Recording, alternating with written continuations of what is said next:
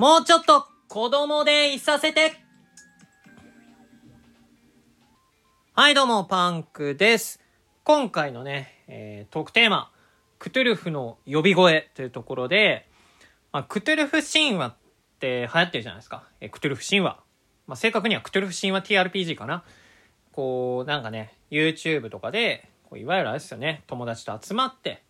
あまあ、キーパーっていうね、ゲームをこう、進行役がいて、まあ、その人と会話をしながら、こう、物語を進めていくみたいなゲームですよね。で、クトゥルフ神話 TRPG 自体の、まあ、元になっているのが、まあ、ラブクラフトっていう、まあ、小説家の方が書いた、まあ、クトゥルフ神話に関わる作品群っていうところですね。で、その中でもですよ、えーその中でも、こうクトゥルフ神話を、まあ、一番、こう、なんていうんですかね、こう、ここまでの人気にたらしめた、こう、大元となる作品、それがクトゥルフの呼び声という、まあ、短編作品のね、名前ですね。えーこちらについて今回ね、いろいろお話ししていきたいと思います。こちらね、クトゥルフの呼び声というね、えーお話なんですが、発表されたのがね、1928年、もうね、ざっくり100年前。めっちゃ前。なんですが、全然ね、古臭くないのよ、これが。ちょっとかなりびっくりしました。で、まあ、これのおかげで、まあ、クトゥルフ神話っていうものがね、なんか体系化されて、まあ、ここまで、まあ、2020、2021年現在においてもね、めちゃくちゃ人気というところで、まあ、じゃあどういうお話なの？面白いの？っていうところをね、ちょっといろいろ語りたいんですが、まあ、結論から言うとめちゃくちゃ面白い。あのね、クトゥルフ神話っていうかなんかこうやばい生物が出てくるとかそういうなんかホラー作品って結構なんかその出落ち感あるというかなんかそのやばいやつから逃げるのがメインなんじゃないのみたいなとこちょっとあると思うんですけどこれねかなりねあの情報量が多くてですねすごい謎解きをやってる感覚で読めるっていうのがあの一番の面白いとこですね。でこれまあ主人公の語りから入るんですよ。でまあねなんか太古から生き続けるこう偉大な存在が俺らの周りには潜んでるぞみたいな。本当やべえぞみたいな。っていうとこから始まって、えーこうまあ、読者に対するこう手記っていうんですかね。こう読者に語りかけるような感じでいや俺はとんでもない秘密を知っちまったと。でもしこの秘密あのもうね他のやばいやつらにバレたらもう俺絶対殺されるわみたいな。でもその時点で実はねあ実はねというかもう死んでるっていうところでね。なんであの主人公は、えーどういう秘密を知ってしまって殺されたのかみたいなところがねここから紐解かれるっていうとこですね。で主人公、まあ、これ時代が大体ねあの書かれた時期と、まあ、大体一緒なんですよね。1920年代くらいの大体お話で、まあ、自分の、まあ、主人公がサーストン君っていうんですけどこのサーストン君のえー大おじですかね、まあ、要するにおじさん的な人が、死んでしまうと。でそれがエンジェル教授っていうんですけれども。エンジェル教授が、まあ、結構年いってるんですよ、まあ、90歳超えてて、まあ、なんだけどまあこう街を歩いてたらなんか不思議な死に方しちゃったみたいな。でこれ死因よくわかんないけどなんか突然死んじゃったみたい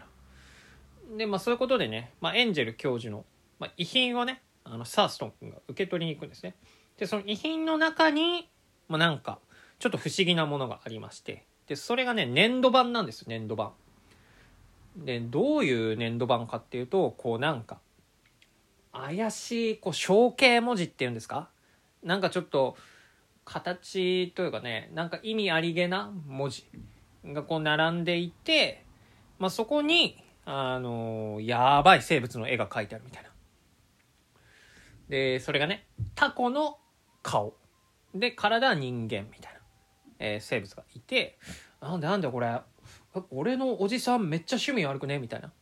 どうしたどうしたってなったら、まあ、その粘土板に関するおじさんが残したメモが出てきましてですよでここからまあ物語のね、えー第1部みたいなのが始まるんですが、まあ、第1部はねどうやってその粘土板を手に入れたかっていうところなんですけど、まあ、どうやらこれは、まあ、とある学生が作って、えーおじさんの元に持ってきたと。ほうほうほう。でその学生はねなんか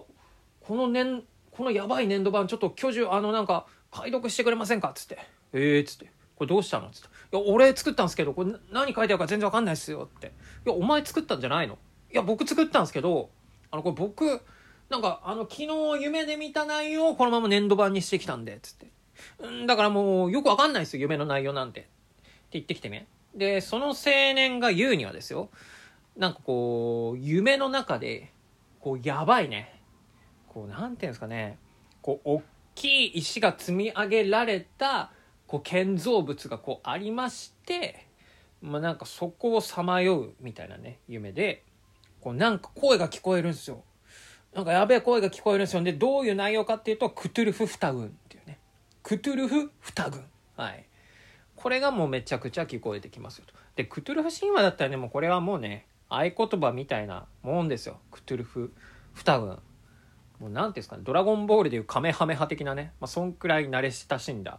ワード？なんですね。あと松岡修造で言うならもっと熱くなれよみたいな。もう決め台詞的なのがまあこのクトゥルフ二軍っていうね。単語なんですけれども。あそうなんだ。えそんな夢を見たのねってなって。でどうやらですねその、まあ、青年が夢を見た、えーその日に、まあ、前日かな？こうすげえ大地震があって、まあ、その大地震をきっかけにえその青年以外にも同じような夢を見る人が多数発生したと。ああなるほどね。何か地震をきっかけになんかすごいやばい夢を複数人が見始めたこれは何かあるなというところで、まあ、こう調査が始まるわけですよ。でまあまあまあまあまあ、まあ、このね実はね、えーエンジェル教授もですねその年度版の内容実は見覚えがありまして俺これ大昔にちょっと見たことあんなとえいうところになりまして、え実は、えその年度版に書かれていたね、まあ、頭タコ、体は人間みたいな、心は大人、頭脳は大人、うん、コナン、コナンは違う、コナンは違うんだけど、えーまあ、そんなところで、まあ、過去に見たことあるぞってなって、まあ、それがね、えー結構20年くらい前に遡るんですけど、うん、まあなんかとある、まあ、沼地ですかね深い森の中でこう人を殺してそれを生贄に捧げるような儀式が行われていたと。でそこの儀式の中で、まあ、この呪物というか、えー信仰の対象として扱われていた、えー彫像があってそれと全く同じだったと。でこれねもうあのクトゥルフ神話知ってる人ならわかると思うんですが、まあ、その彫像のね、えー形かたどられていたもの要するに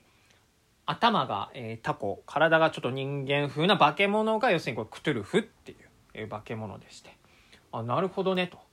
あそんなあのクトゥルフは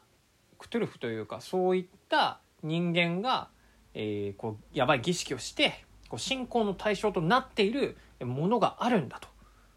まあ、そういうとこにね、えー気づいていくというね話ですね。でさらに、えーこう事件を紐解いていくとですね、まず先ほどね大地震をきっかけに、まあ、夢でね、えーそういうのが現れるようになったっていうんですが実はねこの大地震っていうのが、まあ、クトゥルフが復活する予兆だったっていう話になりまして、えー事件はねさらにこう海に、えー話が行くんですね、えーとある船の事件に話が移って、えーまあ、その船の船員が見たこうやばい都市。みんながね夢で見たって言ったね。こんな不思議な都市があったんだみたいな。なんかすげえ石で石が積まれててみたいな。あそれが現実にねこう海の底から上がってきてなんだなんだこれはやべえぞっつって。でその人たちが、えーそこに実は実際に足を踏み入れたら出てきたのがみたいな感じでね。こう事件がどんどんつながってってあのこの時系列がね意外と複雑なんですよねこの物語。なんですけどあだから、えーそのタイミングであの人、えーみんな夢を見始めてでさらにこの夢をねみもう見なくなっちゃうっていうねポイントもあってああいつがあの時あのクトゥルフに対してこういう行動をしたからみんなは夢を見なくなったんだみたいな。っ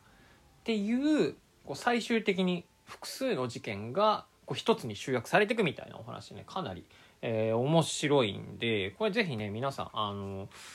読んでみてはいかがですかっていうところであのねクトゥルフ神話のね、えークトゥルフの呼び声って作品自体はあのいろんなところからねあの翻訳版出てまして僕はねあの森瀬亮さんっていう結構最近あの翻訳された、えー、クトゥルフ神話の、え本があるので、まあ、読むならまあそれが一番おすすめかなと思います。っていうね、えー、なかなか複雑なんですよねちょっと言葉で、えー、だいぶ今はしょったんですけど、まあ、これを今いろいろノートとか、えー、ワードでまとめてます最終的にね YouTube でねクトゥルフのストーリー、まあ、解説とかなんかそういうのあげたいなと思ってるんで是非ね、えー、クトゥルフの呼び声、えー、気になる方はねこれいろいろ調べてみたりあの本読んだりしてみてほしいですね。でクトゥルフ神話 TRPG 好きな人も、まあ、この作品を読んどくだけでなんかあそういうことね。なんかあこのクトゥルフ二軍とかなんかたまに呪文がなんかいろいろ言われるけどあそういうことねみたいな。結構ね何ていうんですかねゲームのコアな部分にも触れることができるんでこれ読んどいて損はないかなと思いますね。うん、あと事件がやっぱねなかなか複雑でこれはかなり読み応えがあるのでもう本当に漫画版でもいいですね漫画版でも出てるんでそれでもいいかもしれませんねはいというわけで今回はねえー、クトゥルフ神話、えー、原作の、えー、クトゥルフの呼び声について、えー、軽く、えー、お話ししてきました、えー。この番組面白いと思った方はね、ぜひフォローの方よろしくお願いします。それではまたね !Just do it!